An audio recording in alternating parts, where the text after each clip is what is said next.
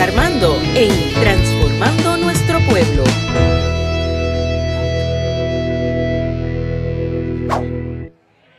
Que un día como hoy recordamos la resurrección que se levanta a los muertos. Por eso utilizamos el texto de Lucas, capítulo 24, del 1 al 12. Lucas, capítulo 24 del 1 al 12, cuando lo tenga, diga amén. Y si no, y si no dice qué, dice ouch.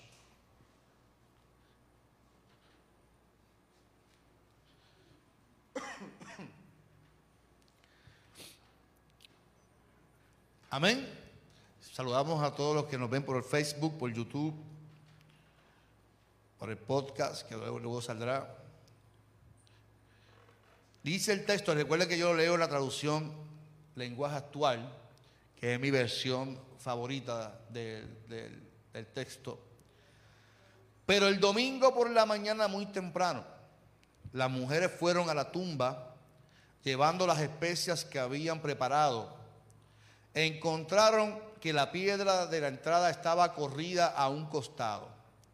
Entonces entraron pero no encontraron el cuerpo del Señor Jesús. Mientras estaban allí perplejas, de pronto aparecieron dos hombres vestidos con vestiduras resplandecientes. Las mujeres quedaron aterradas y se inclinaron rostro en tierra. Entonces los hombres preguntaron, ¿por qué buscan entre los muertos a alguien que está vivo? Él no está aquí, ha resucitado. Recuerden lo que les dijo en Galilea, que el Hijo del Hombre debía ser traicionado y entregado en manos de hombres pecadores y ser crucificado y que resucitaría al tercer día.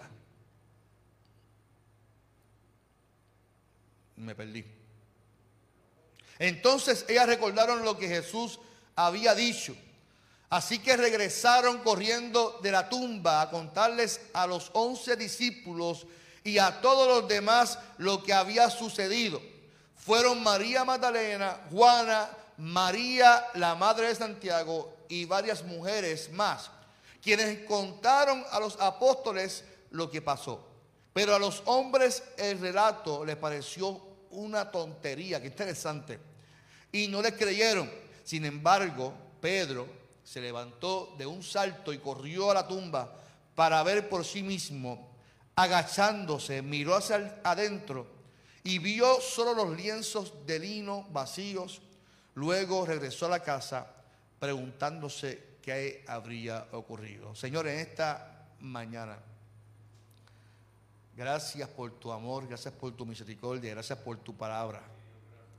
Habla a nuestro corazón y que salgamos transformados por tu Espíritu Santo en esta hora, Señor.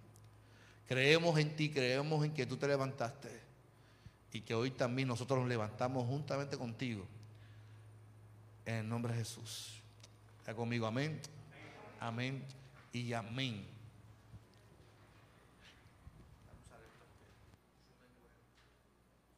Aleluya.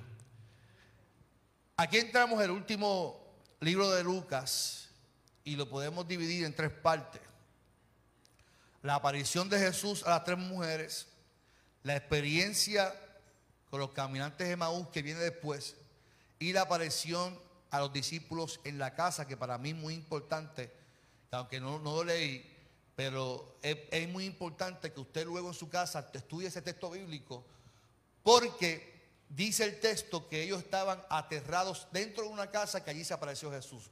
Pero antes de todo eso, sabemos que, y lo contábamos el viernes sobre la historia de Pedro, ¿verdad? Y el, y canto del gallo, que Pedro fue allí y lo negó, estaba pendiente, se fue detrás de los soldados, pendiente allí en la fogata.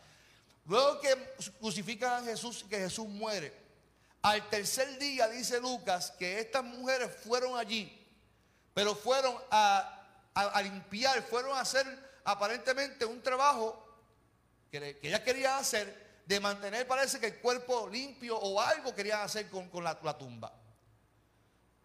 Y la resurrección las toma por sorpresa a ellas, porque cuando llegan allí la tumba estaba vacía. Así que Dios cumple su promesa, aunque se trate de cosas que parecen imposibles en nuestras vidas. Porque la resurrección es algo imposible para, para, el ser humano. El ser humano muere y, no pensamos que en algún momento, mire, la gente a veces se fanatiza tanto que en una vez en Nahuabo, en el pueblo de Nahuabo, se murió un familiar y allá empezaron a hacer una oración y a dar vueltas en la, tumba, esperando que el muerto resucitara.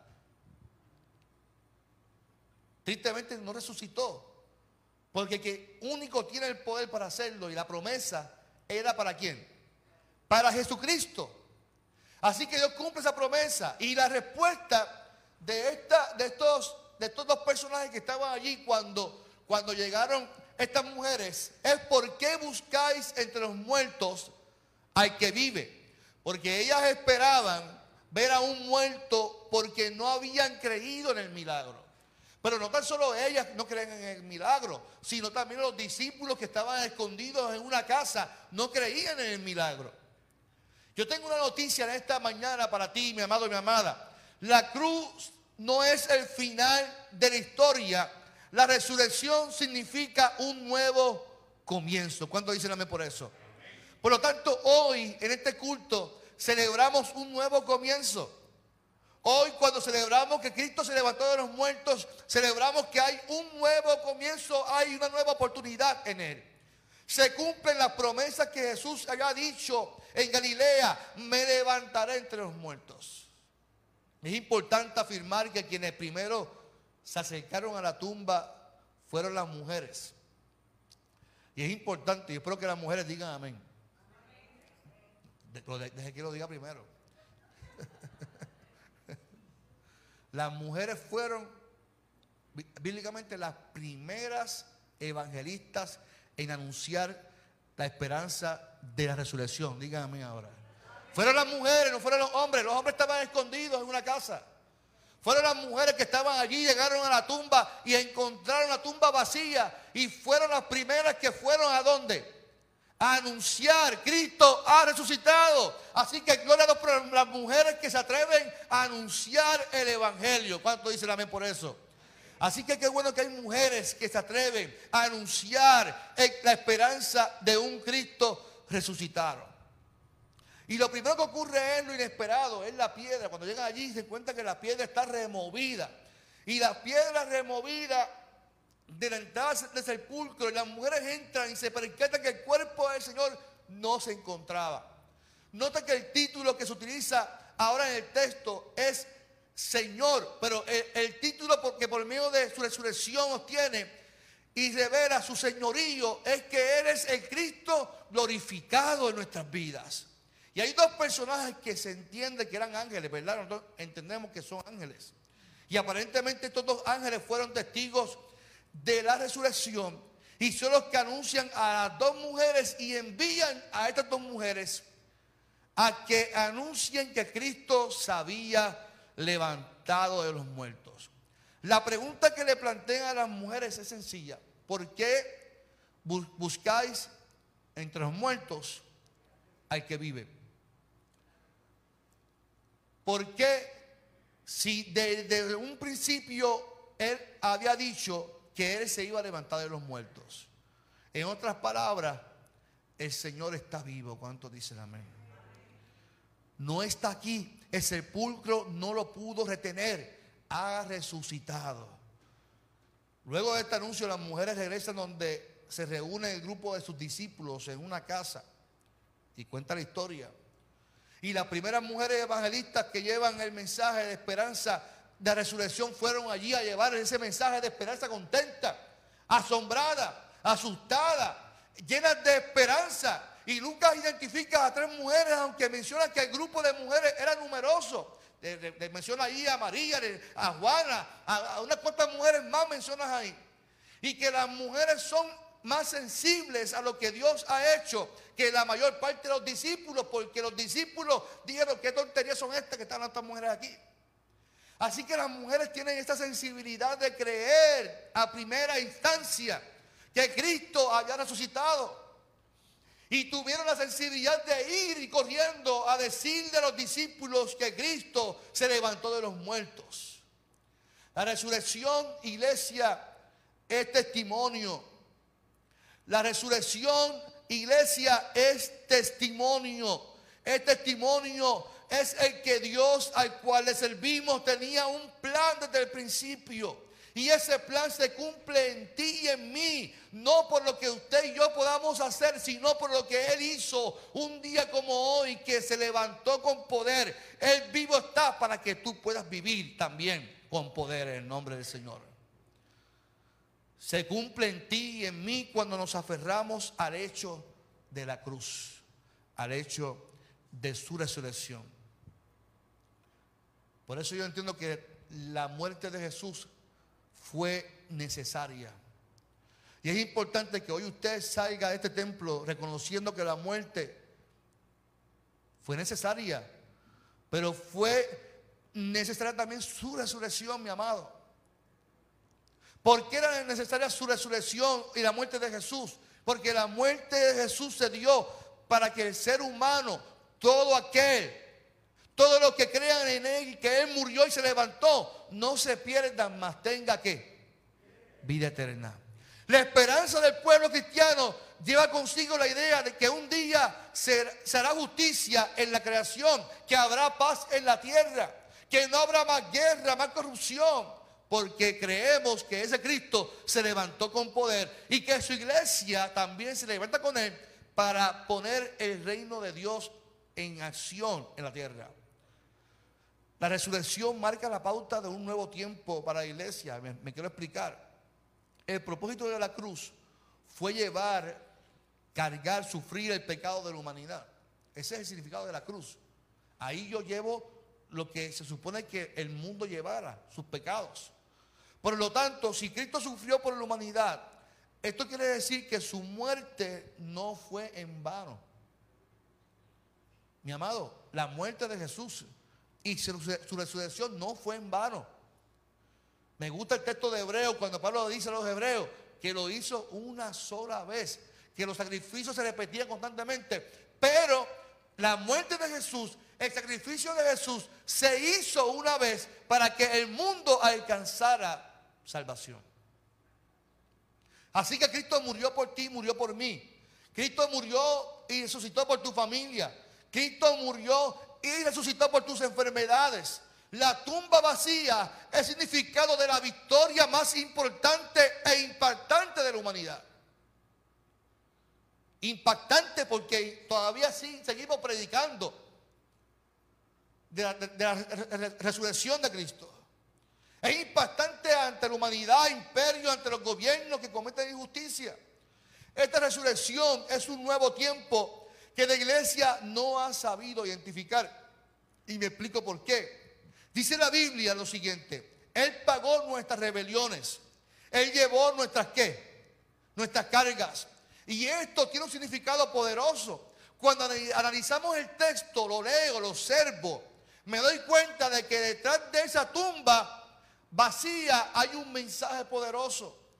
Que Él se levantó con poder que Él se levantó con tanto poder que movió la piedra, con tanto poder que millones de personas han sido impactadas por el poder de su resurrección. Por eso afirmamos hoy, Él vivo está. Dígalo conmigo, Él vivo está. Él vivo está. Que el Cristo resucitado es nuestra esperanza. Y es donde, donde llegamos a donde quiero llegar. Valga la redundancia. La Biblia relata, y más Lucas, que se extiende hasta el libro de los Hechos, que los discípulos, luego de ese proceso, se levantaron con poder y comenzaron a impactar comunidades. O sea que la resurrección, a pesar de, la, negación, de meterse en una casa asustado, fue tan impactante encontrarse con el Cristo resucitado que ellos continuaron la obra de Jesús en la tierra comenzaron a impactar comunidades. Así que ya no había ese sentido de miedo, no había ese sentido de impotencia, había un sentido de poder, había un sentido de, bendecir a la comunidad. los discípulos luego de ese proceso se levantaron y comenzaron a bendecir sus comunidades. Y esta gente vivió la resurrección y se levantaron también con poder y comenzaron a bendecir sus comunidades que Dios añadía a la iglesia a todos los que iban a ser qué? Salvos. Porque la esperanza se cumplió en ellos. Existía un poder, un poder en los discípulos, ya no era un capricho, no era un capricho, era algo real. Habían experimentado la resurrección, habían experimentado la venida del Espíritu Santo en ellos y había una obra que continuar porque había que predicar a un Cristo glorificado. Aleluya.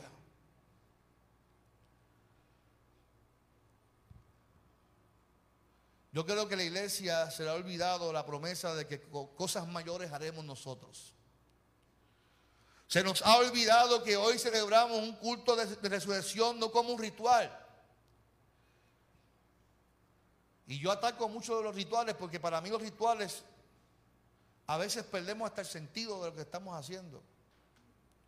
Y usted me respeta, yo sé que usted puede, puede creer en los ritos y, y, son importantes pero muchas veces se convierten en costumbre y algo que no tiene ni son ni ton, si no lo hacemos de corazón. para mí eso es lo que dice Jesús. Jesús dice, no sean como estos fariseos que me hacen las cosas por costumbre. Lo hacen por costumbre, no tienen ni son ni todo que están haciendo. Maestro, no se lava las manos, eso lo hacen por costumbre, por rito, no lo hacen de corazón. Y muchas veces nosotros celebramos Semana Santa como algo ritual. Y vamos a la iglesia y como que es algo ritual porque es Semana Santa y, se nos olvida que no, no solamente la Semana Santa, es que toda mi vida, todos los años, todos los días que, desde que me levante, yo tengo que celebrar al Cristo resucitado porque Él me dio vida, me dio victoria, me da poder, me da salvación, me da familia, me da sanidad, me da todo en la vida.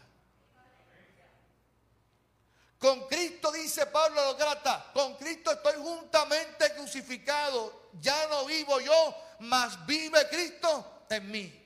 Y lo que ahora vivo en la carne, lo vivo en la fe del Hijo de Dios, el cual me amó y se entregó a sí mismo por mí. Y si ya no vivo yo, vive Cristo en mí, pues todos los días de mi vida celebro a ese Cristo que vive en mí. Si usted hace suya esta declaración de Pablo, usted, usted debe de entender de igual forma que nos levantaremos también juntamente con Él cuando Él se levanta de los muertos. Porque Él vivo está. Esto es poderoso, saber que la resurrección es para mí. Y es para ti también. No porque lo merezca, es que el Cristo resucitado está en mí, vive en mí, lo hizo por mí. Y por eso me levanto con poder ante mis circunstancias, porque Él vivo está. Él vivo está ante mis circunstancias. Él vivo está ante los problemas que jamás puedo entender que son más fuertes. ¿Por qué? Porque la, resurrección es más fuerte que mis problemas, que mi crisis. No sé qué estás viviendo hoy. Posiblemente hoy llegaste a la iglesia viviendo el tiempo más difícil de tu vida. Posiblemente llegamos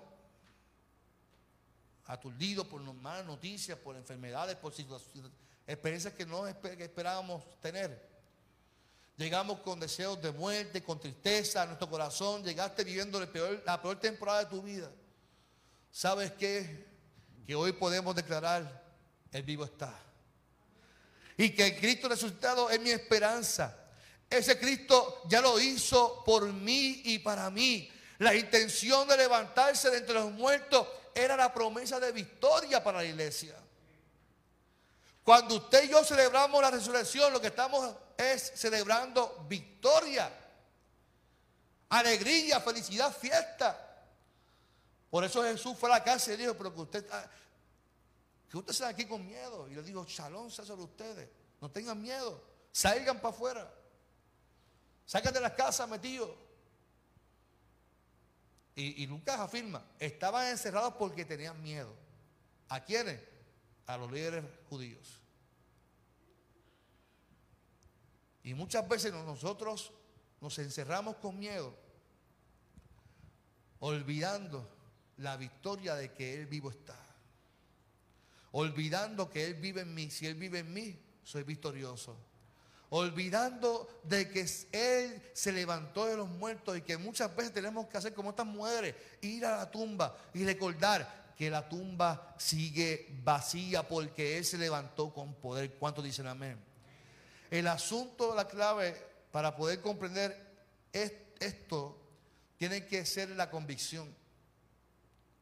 La seguridad que tengamos de que realmente Él, está vivo en nuestras vidas.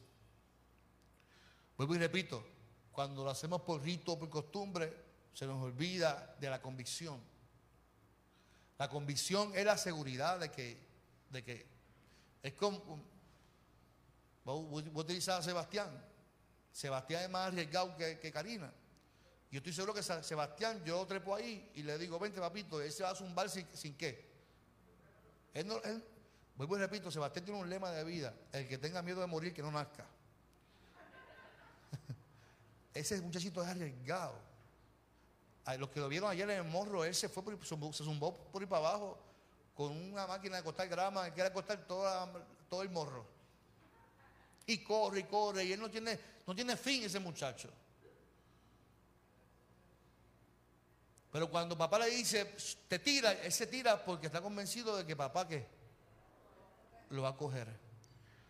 Cuando yo creo y estoy convencido de que Cristo murió por nosotros, usted y yo vivimos como tal.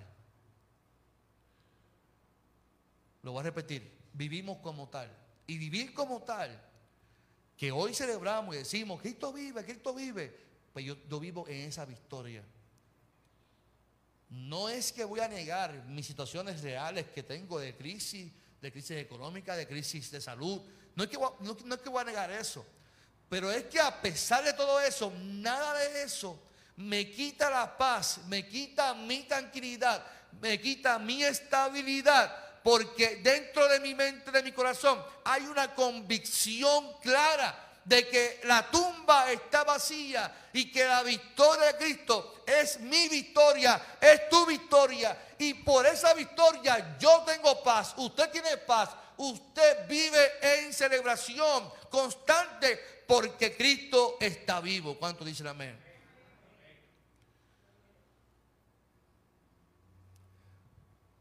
¿Cómo fue que salió las mujeres de la tumba? Salieron corriendo de felicidad, de celebración. Y siempre habrá alguien que diga, ¿qué tonterías son esas como los discípulos? Usted sabe que es que Jesús tiene que tener paciencia porque usted sabe, que coger a 12 personas, enseñarle, caminar con ellos, decirle, voy a morir por ustedes. Y vuelven y se meten en la casa. en esta ocasión fue a los 11, dice el texto, que las mujeres fueron a avisarle a los 11. Y los once dijeron que no tontería menos Pedro, porque ya Pedro sabemos que se fue detrás de los, de los, de los, de los soldados a averiguar. Y Pedro tenía ya una sospecha de algo, pero todavía estaba incrédulo. Él quería ver lo que estaba pasando. Y aún viendo que la tumba estaba vacía, volvió para casa y se metió asustado en la casa. Y allí tuvo que Jesús encontrarse con él. Y muchas veces nosotros nos pasa como a Pedro y como discípulos que caminamos con Jesús. Hablamos de que Él vive, vivimos y decimos que Él vive, pero cuando nos aprietan los tornillos, a veces se nos olvida y pensamos que el mundo se nos cae patas arriba. Tengo que decirte que hoy la iglesia tiene que seguir anunciando a un Cristo vivo, a un Cristo que sana, a un Cristo que salva, a un Cristo que viene por su iglesia, pero viene en victoria, viene a encontrarse en victoria con la iglesia. ¿Cuánto dicen amén? Cuando usted entiende que su problema no tiene solución, usted está negando que alguien murió por, por, nosotros. Cuando vivimos pensando que eres un fracasado, niega que Cristo vive, vivo está. Cuando la iglesia se encierra en las cuatro paredes y que mucho le gusta a la iglesia encerrarse en las cuatro paredes, no esta, digo la iglesia en general. Porque ahora todo, todo tiene que ser encerrado. Y nosotros tenemos que abrirnos y afirmar que Cristo vivo está. ¿Dónde? Como hicieron la iglesia de los hechos. fuera de la iglesia. Que Cristo vivo está donde fuera, fue, fuera de la iglesia, diciéndole al mundo que Él vivo está el nombre del Señor. La resurrección nos hace una invitación. Y estas mujeres, la María y la Juana, salieron corriendo a testificar. Los discípulos salieron, testificaron y formaron lo que se le conoce en la iglesia primitiva, donde adoraban a Dios sirviendo. Ellos no se quedaron en las iglesias, ellos como la iglesia salieron, la sombra de Pedro sanaban a los enfermos, se enfrentaban a las autoridades que no creían en la resurrección. Pedro sanando y, los mismos líderes religiosos le cuestionaban que con, cuál poder hacían tal milagro. Lea Hechos. Cuando le cuestionan a Pedro con qué autoridad tú hacías tal milagro. Y hasta lo intimidaban y, lo, le lo amedrentaban. Si tú sigues haciendo eso, te vamos a arrestar o te vamos a matar. Y a Pedro le costaba decir, yo prefiero obedecer, porque ya he tenido un encuentro con el Cristo resucitado, porque Él vivo está. ¿Cuánto dicen amén? Yo quiero que salgas en esta mañana empoderado y que declares con convicción en esta hora. Hoy me levanto con poder como Él. Estoy más vivo que nunca porque es Cristo quien vive en mí. Cristo es nuestra esperanza. Cristo es tu esperanza, mi amado. Cristo es tu esperanza. Si Cristo es nuestra esperanza, hoy afirmamos en el nombre del Señor que nosotros nos levantamos hoy con poder. Porque el Cristo resucitado no, no, no es cualquier cosa, es Cristo resucitado, el que se levantó de los muertos, es nuestra esperanza. Yo te invito a que cierres tus ojos en esta mañana.